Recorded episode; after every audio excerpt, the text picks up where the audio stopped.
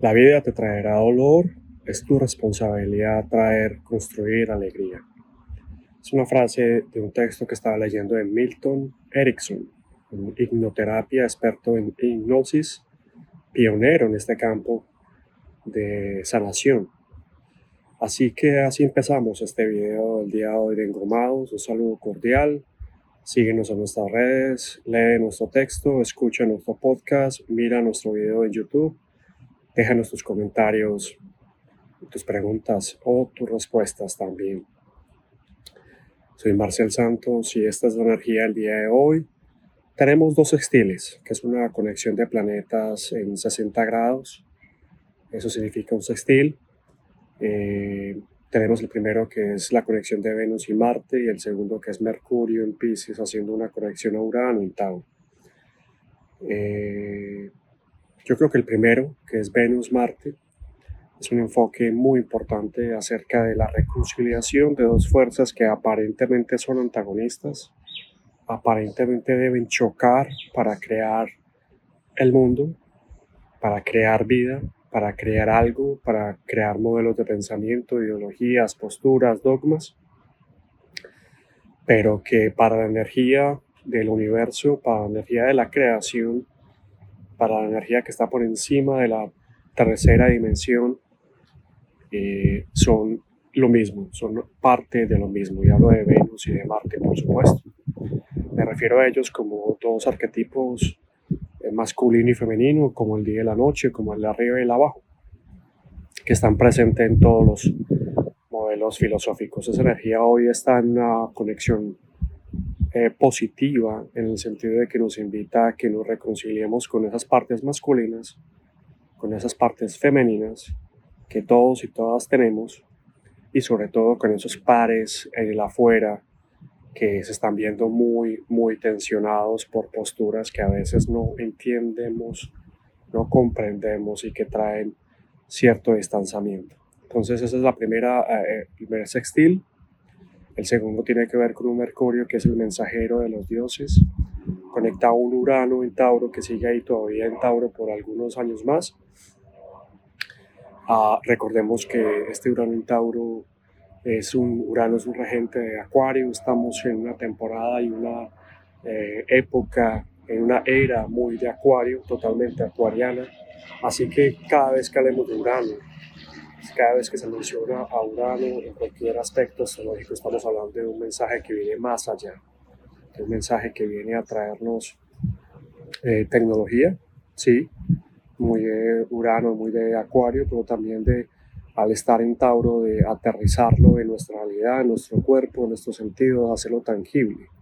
Así que Mercurio nos está diciendo, eh, estos son los mensajes que probablemente estás teniendo, estos son los mensajes que probablemente estás recibiendo, eh, analízalos, asimílalos y no te quedes en la herida. Porque eh, mañana particularmente y durante toda la semana ha estado muy fuerte, bueno, y hace rato viene presentándose de manera muy notoria. Júpiter en Aries está haciendo una conexión fuerte a Quirón en ese mismo Aries.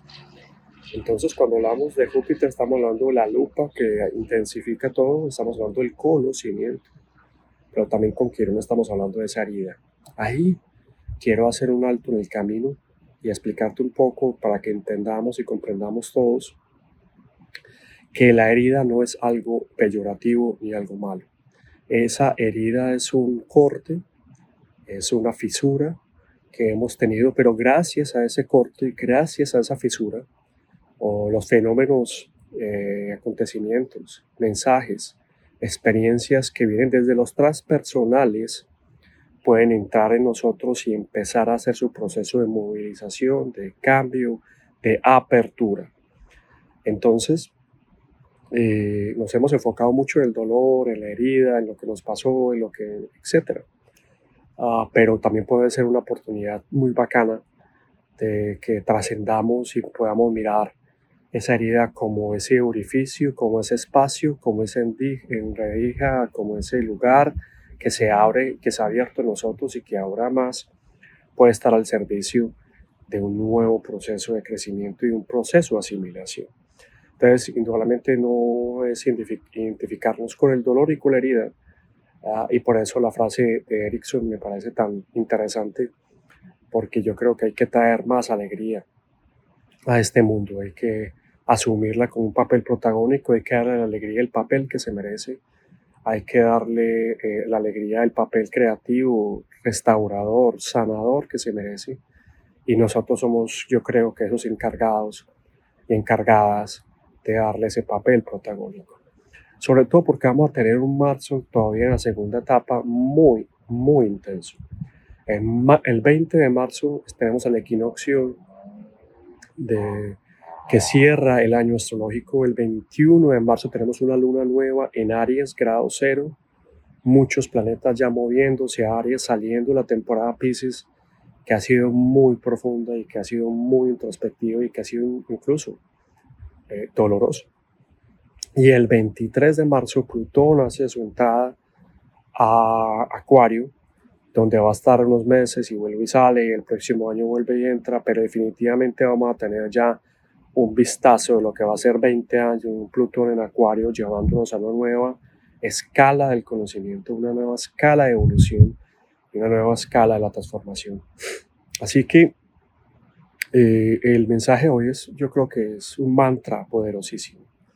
La vida nos va a traer siempre dolor, la vida siempre tiene su curso, envejecer no es, fácil, despedir a mucha gente que, que se va de este plano de conciencia no es sencillo, eh, tener esos procesos tan complejos de relaciones a nuestro alrededor, donde a veces no sabemos qué somos, ni qué decir, ni cómo comportarnos, tener ese deseo de construir cosas y a la vez enfrentarnos a tantas tribulaciones no es sencillo.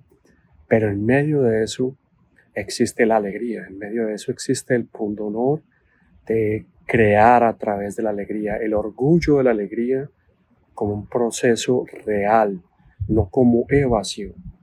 Así que con estos textiles del día de hoy, con esta luna transitando, que no hable de ella, una luna que está transitando en Escorpio y que también está siendo un tema muy fuerte al norte que está en, Tauro, ah, yo creo que ahí eh, estamos teniendo un proceso fuerte llamado evolutivo, de acercarnos cada vez más a, esa herida.